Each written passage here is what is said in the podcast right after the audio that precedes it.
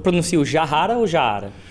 Todo mundo pronuncia Jahara mas o certo é Jaara. Então a gente vai começar certo aqui. Estamos com o Guilherme Jaara, que durante seis anos foi CCO da FBIS e hoje é co-presidente da Sunset DDB, que é a fusão da Sunset com a DM9 DDB. Perfeito. E daí eu já quero começar com uma coisa que pouca gente fala, porque a gente é, leva em consideração que todo mundo está em criação, entende a atribuição de todo mundo. Uhum. Você foi CCO, Chief Creative Officer da, da FBIS durante bastante tempo, e agora co-presidente. Na prática, essas funções no dia a dia da agência da FBIS e agora da Sunset, DDB, o que que, o que, que Jaara fazia e o que que Jaara faz hoje em dia? O que, que mudou?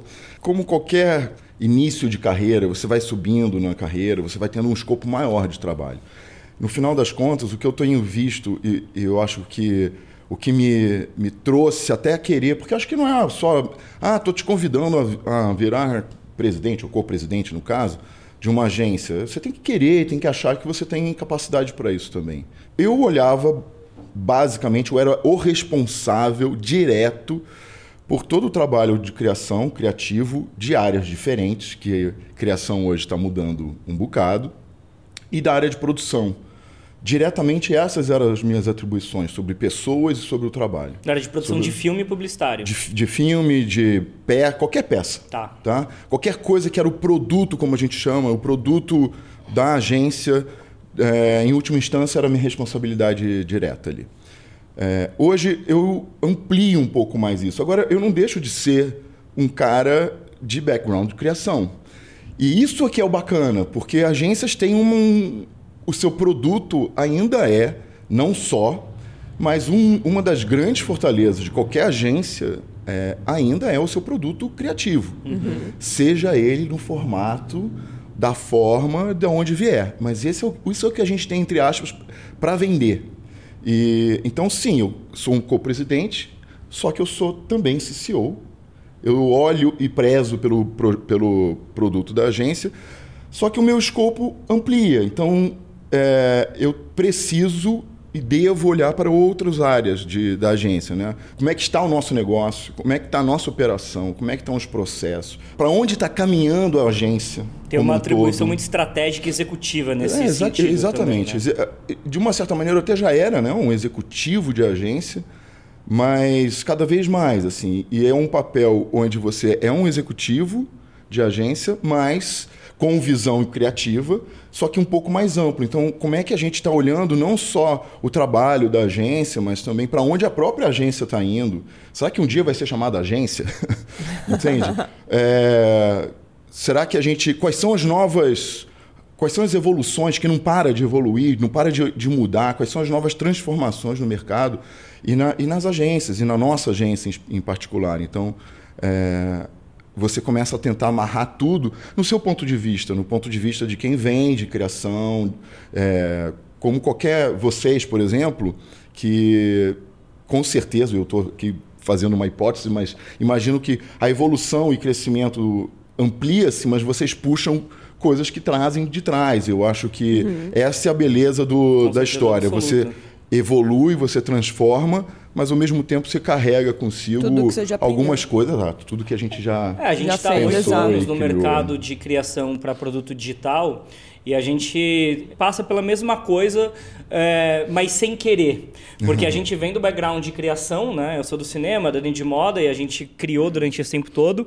E quando você vê depois de uns anos, você está tomando. Você virou um estrategista da sua empresa, é, né? Com visão exatamente. executiva. Então, você, com certeza, você tem que equilibrar esses dois pratinhos. Tem até momentos que eu falo muito pro Paulo, assim, de, poxa, a gente tem que ter um dia só para criar, ou só para a gente fica... conseguir fazer até a estratégia estratégia em si da empresa, mas ser mais criativo mesmo nos, nos projetos que estão entrando ou nas coisas que a gente está fazendo, porque senão fica muito nessa parte só de gerir né? Perfeito, Porque Dani. e é algo que acontece a gente não nasceu para fazer, né? A gente não nasceu para gerir. Inclusive a outra empresa ah. que eu tô ah. abrindo agora, é, eu vou ficar só na parte de branding mesmo. Daí tem uma outra amiga minha que é a outra sócia que é gestora e financeiro. Perfeito. E a outra que é só estilista, só vai fazer a parte de roupa mesmo, é, essa parte de criação. Eu vou ficar no branding marketing, porque é o que eu gosto de fazer, Exato. é o que eu sei fazer. Isso. As outras sabem fazer melhor o que elas gostam de fazer também, né? Então eu acho isso bem importante. Importante a gente não deixar isso passar. Agora, só para a galera que está ouvindo a gente entender quais são hoje os cinco maiores clientes que vocês têm lá. Nós temos Seara, a Johnson era o maior cliente, a Johnson vai deixar a agência no final do ano, após uma, enfim, uma concorrência que aconteceu.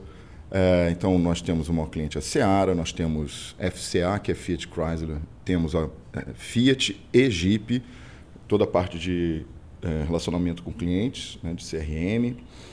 Temos uma parte de Itaú, né? Itaú é tão grande, tem, tem, várias, né? várias agências e tudo, nós temos uma parte de, de Itaú.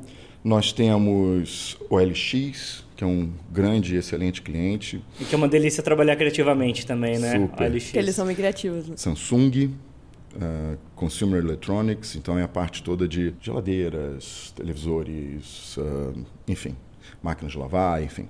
Ambev, que é um cliente que eu adoro, adoro uh, trabalhar com a Ambev. Alguma, a gente trabalha com a cervejaria Ambev, que é o institucional da Ambev, e temos algumas contas da, da companhia, então como cerveja original e algumas marcas, algumas cervejas de marcas menores no mercado, né, como o Garden e, e outras que a gente faz trabalhos, projetos menores, pontuais, mas a gente tem ali na, na carteira, entre aspas, da Ambev, algumas outras marcas.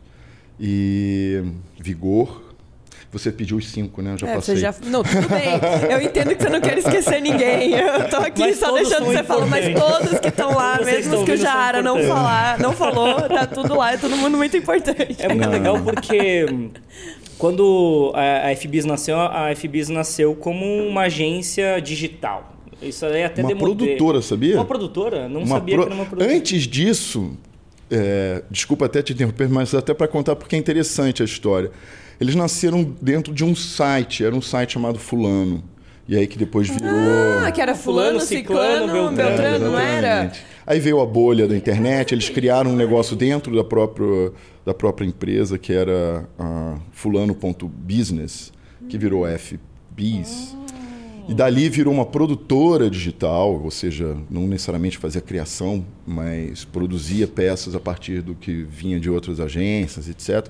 Dali, anos depois, se tornaram uma agência particularmente de pensamento é, digital, até aí sim começar, de uh, alguns anos para cá, vai, seis, sete anos no máximo, começar a abrir e realmente virar uma agência de pensamento integrado. Né? E, e, que é o caminho que todas têm que percorrer. E o que é muito engraçado é que quando você estava na FBI, vocês ganharam a primeira premiação de Cannes em 2015 com uhum. uma, uma peça impressa, né? é. E, e, e, é muito legal porque quando a gente vê uh, as coisas que você já falou, você sempre defendeu que o on e o off eles são interligados. Não Total. existe essa coisa do digital, do offline. Me explica um pouco essa sua visão. Como você enxerga isso na prática, no dia a dia? Gente, eu acho que a gente tinha no mercado é, anos atrás, assim, marcas e tudo, as coisas eram de fato um pouco mais separadas, né? As agências eu acho que podiam se dar até esse, entre aspas, luxo de ah, não, só faço isso, só faço aquilo. Mas quando a gente começa toda a transformação, enfim, digital que a gente vem vivendo, é, de repente a gente tem que parar de olhar para o meio, parar de olhar para as próprias agências e às vezes até parar de olhar para as marcas e olhar para as pessoas. Né? Uhum. E aí, de repente, você fala assim, calma, como é que estão as pessoas que a gente chama de consumidores? Né? Mas vamos olhar, antes de ser consumidor, a gente é, é gente. Como é que a gente está? A gente está falar de consumo, a gente está consumindo todos os tipos de e-mail. E a gente começa a não se importar mais. Se, ah, porque tinha né, aquela coisa, oh, geração que só consome offline. Até isso tem acabado, né? Então. É, assim, a Aurinha está no salão, ela não está mais lendo a revista, ela está no Instagram é, ali. E, e, e, e, quem estiver lendo revista também está ok, também está tá, tá vendo é, mobiliário urbano e está vendo TV pode ser a tela grande, simplesmente Sim. pode estar vendo em forma de, de broadcast televisivo ou broadcast é, de digital, streaming. de streaming. Uhum. É, e é simplesmente uma tela grande. Enfim, a questão é, as pessoas estão consumindo todo tipo de meio. Eu acho que as agências começaram a ter que ver isso de uma maneira integrada também. Então, as marcas começaram a entender isso já tem alguns anos, né? que não fazia menor sentido você começar a separar o que, que uma agência faz de um lado, outra agência faz de outra, outra que faz só aquilo. Ser especialista não é nem ruim, não. É, isso te dá, às vezes, uma força, é o seu, o seu DNA, mas se você não olhar de uma maneira um pouco mais holística, você está perdendo alguma coisa na sua estratégia. Se você está querendo fazer uma. ser uma agência realmente que é estratégica é, para o seu cliente, você está perdendo alguma coisa se você não estiver entendendo o, o, contexto do mundo, onde é que a gente está, com quem a gente está falando.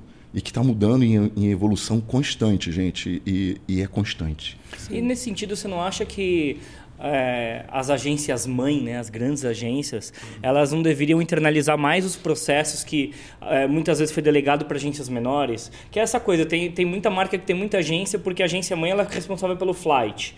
Daí na comunicação é, das redes sociais é uma outra agência, daí é uma uhum. outra agência, daí é uma outra agência, dependendo para onde aponta. Cê, já teve esse movimento, né? Então já, já, teve muita agência que internalizou a produtora, depois cuspiu Sim. a produtora, ou, ou, enfim, a gente vê esse movimento, ele vai e volta, ele vai e volta. Você enxerga algum que, que deve centralizar mais ou deve descentralizar cada vez mais?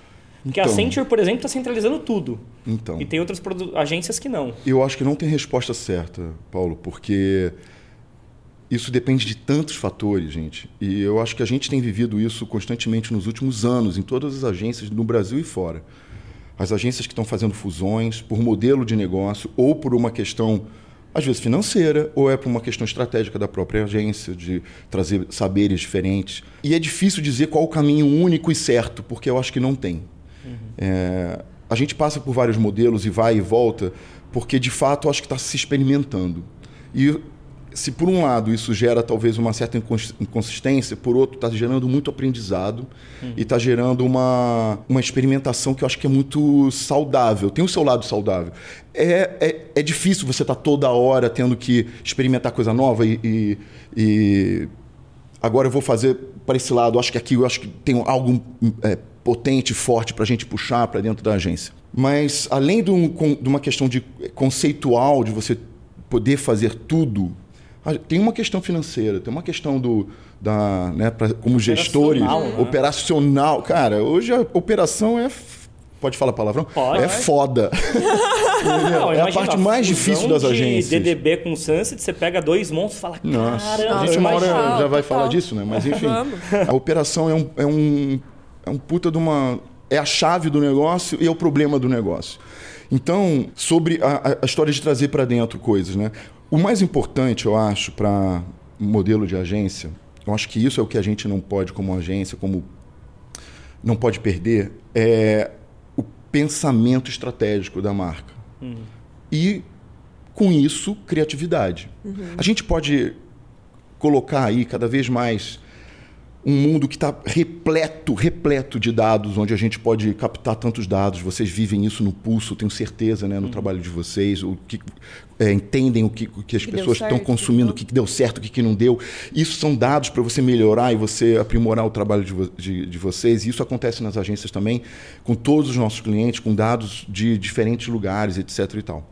É, o importante é a gente trazer tudo isso, esse know-how vamos uma palavrinha desgastada, mas enfim, esse um pouco de um know-how holístico. Uhum. E às vezes, por outro lado, também, quando a gente, uma agência quer fazer tudo, às vezes não rola. Uhum. Então, é, às vezes é importante conectar saberes parceiros, né? específicos né? e parceiros para isso.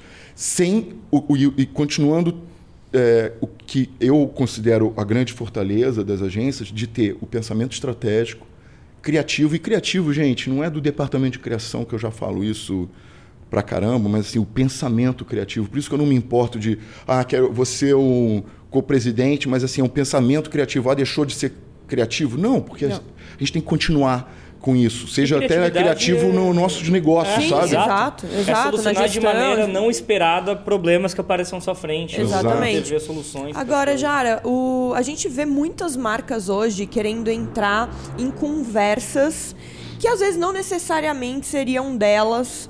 É, para gerar ali uma comunidade em torno de algum assunto que esteja acontecendo. Algumas vezes dá certo, né? Outras vezes nem tanto.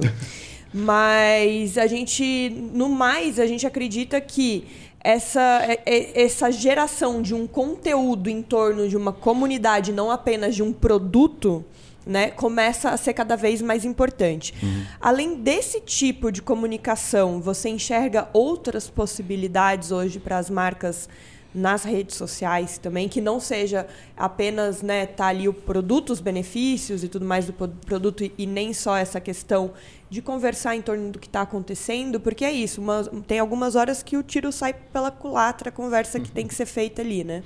Eu acho que as marcas têm que entender muito bem mesmo, por isso que essa história do pensamento estratégico, né? E entender com quem eles estão falando, para quem eles realmente querem falar, é, se conectar, porque se não tiver verdade, acho que não rola, sabe? Acho que as pessoas estão um pouco mais, é, apesar de numa época de tantas fake news, né? Mas as pessoas estão mais atentas a verdades, especialmente de marcas e tudo. acho que as marcas precisam se conectar com, por exemplo, com influenciadores, no caso, é, de uma maneira mais verdadeira. Isso parte também do lado inverso, quer dizer, os influenciadores também sentirem que eles são que aquela marca faz sentido na vida deles ou pelo menos para o trabalho deles, de alguma forma aquilo tem que fazer sentido porque é diferente de uma relação apenas comercial, uhum. né? As pessoas já não enxergam os influenciadores apenas como aquele ah, é o, o apresentador. Não, é, se liga com a pessoa quase, né? Uhum. É, tá na vida quase das pessoas ali, do, dos influenciadores, como a gente chama, mas... E, e, então isso tudo torna, torna as coisas muito mais é, próximas da realidade. E se não tiver verdade, a coisa se destrói. É, enfim, há possibilidades infinitas. Né? Acho que quanto mais as marcas também começarem a olhar com um pensamento que a gente chama, que eu costumo falar, de publisher, é, pensamento de, de, de ser, de, de falar de assuntos que são relevantes para ela, como marca, se conectando com outras pessoas, enfim, né, com influenciadores ou de maneiras que, que for. Se primeiro, então, se enxergar como um, como um publisher, produzir conteúdo. As marcas podem e de, eu uhum. acho que e deveriam, uhum. porque as marcas também podem se comportar de uma certa maneira, não todas, é, mas muitas, entre aspas, como uma pessoa. Como criadores, né? né? Como criadores. Uhum. E se, se, relacionar com as pessoas assim. E às vezes a gente tem esse tipo de relação mesmo com marcas. As marcas estão na nossa vida. Eu acho que é, se a gente tiver uma, até um, uma relação tranquila com as marcas, quer dizer, sem um consumo exagerado, sem. Né? É, as marcas estão. Uhum. Estão aqui, a gente grande maioria das pessoas gostam de marcas. Quem diz que não gosta de marca consome algum tipo de marca sem entender que está consumindo marca. Mas aí voltando, senão eu desvio e vou embora para outro lado. É, marcas se entenderem como publishers, produtores de conteúdo e, e também começarem a produzir entretenimento mesmo para as pessoas. Então, eu acho que tem marcas mais preparadas e mais maduras para poderem já começar a fazer isso, e tem marcas ainda caminhando para isso. E eu. Talvez isso seja até um gancho para falar de um ou outro projeto no, em breve, assim, Sim. que a gente começa a fazer lá na, na Sunset DDB, que já é um pensamento meu e que é algo que me interessa bastante, assim, é algo que me, que me traz uma curiosidade, e eu acho que também traz curiosidade para muita gente, é, traz curiosidade como um vai, criador e de como desenvolver um projeto dessa natureza, meio com cara de... De criação, de, cria, de, é, de, de entretenimento, entretenimento. É, e além do, do que é realmente convencional de publicidade. E eu acho que tem espaço para tudo. Ah, morreu a publicidade convencional? Não, não, não, morreu e não vai morrer assim, gente. Vai continuar, tem tantos canais. Tá, inclusive está tão pulverizado, tem espaço para muita coisa. Eu acho que cada marca precisa e deve reconhecer o seu espaço, quais são as suas Uh, onde eles se conectam com mais verdade, com quem. É, quais territórios. Quais territórios, exatamente. Tem alguém dentro do pool das marcas que você está cuidando fazendo isso hoje? Sim. Uh, por exemplo, Ambev e o LX em especial uhum. uh, fazem bastante isso. A FCA também, mas cada um de, com sua maneira. Tá. E é, aí, o LX enfim... teve uma campanha incrível agora com a Isa, né? É, exato. Que tem o um clipe, depois as coisas estavam no clipe também, estavam é. uh, sendo vendidas no LX. Tudo Isso foi, incrível, tudo, é tudo exagero, mas muita coisa que foi, é, que foi produzida para o clipe. E você, como qualquer filme publicitário, comercial, o que seja, você produz, né? Os uhum. objetos, as coisas que estão em volta, uh, os profissionais que estão lá para, enfim, fazer o, a, a história acontecer. E grande parte das coisas que estão no clipe, uh, e essa era a ideia, é, contar essas historinhas, foi a, a ideia toda, a gente é, foi é, comprado tudo na OLX. Da hora. E aí mostrando que foi comprado na OLX. Uhum. A Isa falando isso nas, nos stories dela. Então, assim, tudo com uma. É, super multicanal. Então, nos stories delas, na própria marca, com impulsionamento, verba de mídia, outras coisas sem. É, e ela comprou pessoalmente, foi pegar alguns objetos Ai, e, e, fez, fez surpresa para algumas pessoas. Não foram todas. A gente uhum. comprou ela, né? E a gente apoiou, fez a estrutura né, da história acontecer. Mas a, a Isa comprou e o diretor, a, a, a figurinista, né, a, a, a stylist da, da Isa, enfim, produtor de objetos, direção de arte, eles é que escolheram as coisas que estariam no, no clipe. Então, muito interessante. Eles vasculharam tudo que tinha na, dentro Não, do LX, que tem uma infinidade de coisas, e compraram o que queriam. E algumas delas a gente acompanhou e filmou. Ó, oh, a gente vai aí captar e tal. A pessoa autorizava e tal, mas não sabia que a Isa ia lá é, fazer surpresa. Uhum. E foi de surpresa mesmo, assim. Então a gente pega a, as pessoas surpreendidas, porque a Isa né, já é uma pessoa extremamente conhecida e uma figura extremamente marcante, uma mulher incrível, assim. Eu, eu sou suspeito, assim, eu adoro ela. E fez o clipe, o clipe lindo, super bonito, o meu talismã, que chama o clipe. E aí, desde o talismã correntinha que ela está usando, é, alguns figurinos, é, sofá, mas, gente, é uma infinidade de coisas. É, tem uma câmera, câmera Super 8. Super 8. Enfim, tem uma infinidade de coisas. Faz o clipe, então gera todo esse, esse awareness em cima disso.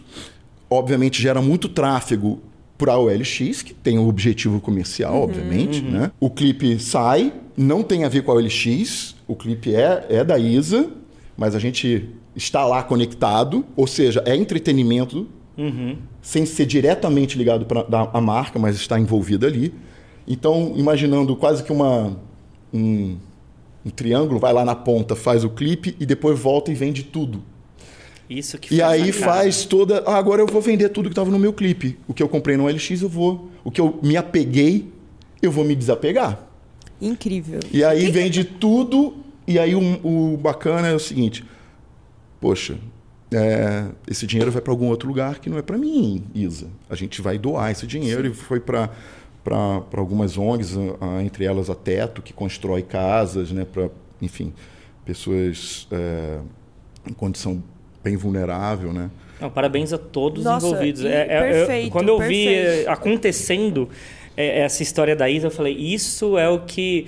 É, é difícil replicar isso, porque para cada coisa nova você tem que pensar uma nova história e fazer todo esse envolvimento, né? Esse é um caso de um, de um ciclo perfeito que se fecha, né? E é um golaço. É muito engraçado porque é, a força desse, desse projeto é que você enxerga a pessoa se enxerga fazendo isso, tendo que comprar uma coisa, Sim. depois tendo que vender, Perfeito. tá dentro dela, né? E quando você fala isso que a, a, gente tem as marcas, isso é uma parada que eu falo muito com a Dani para o nosso público sobre é, como você criar projeto para marca. Quando você se olha, você vai contar umas 50 marcas, pelo Sim. menos, que você usa no dia a dia, mesmo é você falando, eu não uso marca. Cara, são essas marcas que você tem que ir atrás e falar, quando você é criador de conteúdo, né? Essa responsabilidade do influenciador e criador de conteúdo, fala, vamos trabalhar junto. E você já tem uma intimidade, Eu né? já, já tenho tá intimidade, eu já uso ou gostaria muito de usar. Não Exato. uso ainda por ABC, mas me identifico muito com a marca. Porque é isso que você falou, as pessoas elas não compram mais é, o banner vivo. Porque durante muito tempo, é, marcas os próprios criadores de conteúdo e agência olharam e falaram assim: ah, é só beijar produto? Aí é um banner vivo. Sai mais barato fazer uma peça, um Adorei banner. essa relação, esse, esse, esse termo, Paulo. Não banner é? vivo é bom demais. E daí você compra um banner num portal que vai ser mais barato, Sai mais barato o clique. a aquisição, o CPA ali da, da pessoa, né? Perfeito. Então acho que a gente, muito criador de conteúdo falou sim para as propostas que as pessoas fizeram de, de boa vontade. E isso daí foi virando uma verdade no mercado. Ah, então criador de conteúdo influenciador é meu apresentador. E na verdade, quando você vê campanha que é muito bem, tem muitos bons resultados, seja de awareness, branding ou conversão, é porque tem muita verdade envolvida no criador de conteúdo, na marca, na agência, e tirando totalmente criador, é, influenciador da jogada, o que vocês fizeram com, com a OLX é o exemplo que você não precisa o tempo todo usar também criador de conteúdo para atingir territórios e comunidades. Inclusive, Exato. eu queria saber, teve pitaco da Isa nessa Ah, campanha? teve. É, ah, olha, a Isa é super aberta. Teve pitaco em várias coisas. Primeiro a gente lançou, até antes disso, a gente lançou um pouco o co- o contexto. Ela falar um pouco da vida dela e foi um. Foi um, um vídeo, um filme 100% digital, ela contando de todos os apegos e desapegos que ela já teve na vida. Que ela já. é, tudo que aconteceu na vida dela, que ela já foi morar em outro lugar, que ela já voltou para o Rio, que depois foi para não sei onde, de- é, fez publicidade na PUC do Rio e, e largou a publicidade quando se encontrou como, como cantora. Enfim, contou um pouco da vida dela. Por quê? A história de apegos e desapegos tinha que também fazer sentido e verdade para ela. Então, aquilo tudo foi uma construção realmente pensada, uma estratégia pensada para contar aquilo com, com verdade. E todas as coisas que a gente vende, não todas, mas coisas e. Aliás, até para complementar uma coisa interessante, não só objetos foram. é, vamos chamar comprados, mas serviços também. Então, teve marceneiro para o clipe a- a- que foi contratado lá. Inclusive, ela foi visitar um- o, o marceneiro, né? Só que o marceneiro depois não volta para vender, né? Ele se auto... É, tá vendido lá o serviço dele. Mas... Aí ela foi depois... com- Ela foi ouvir as histórias, foi comprar uma moto, né? Qual é a história daquela moto? Daquela pessoa? Por que, que ela está vendendo? Então, em, em, em última análise, muitas coisas têm as suas histórias. Tá. E acaba ou sendo as um papo sobre pessoas, conexões as também. pessoas- sim, então, são exato. super conexões. E, e a, a OLX é uma plataforma de conexão. para quem quer vender e quem quer comprar. E vice-versa. Uhum. Né? É, e não deixa de ser uma plataforma de conexões humanas, porque o objeto é o, o É que está ali, intermedia é o que relação intermedi- também, né? ele está intermediando essa compra e venda, mas no final das contas, muitas boas histórias podem ser geradas ali, né? Exato. Você- então, enfim, a plataforma que cada quatro carros vendidos, usados, vendidos no- e novos também, vendidos no Brasil, um é, um é comprado na LX. Incrível. É inacreditável. Assim terminamos a nossa primeira parte com Guilherme Jaara, o podcast. Voltamos semana que vem com a parte 2 dessa conversa. Oba. Obrigada, galera. Obrigada, Obrigado. Jara.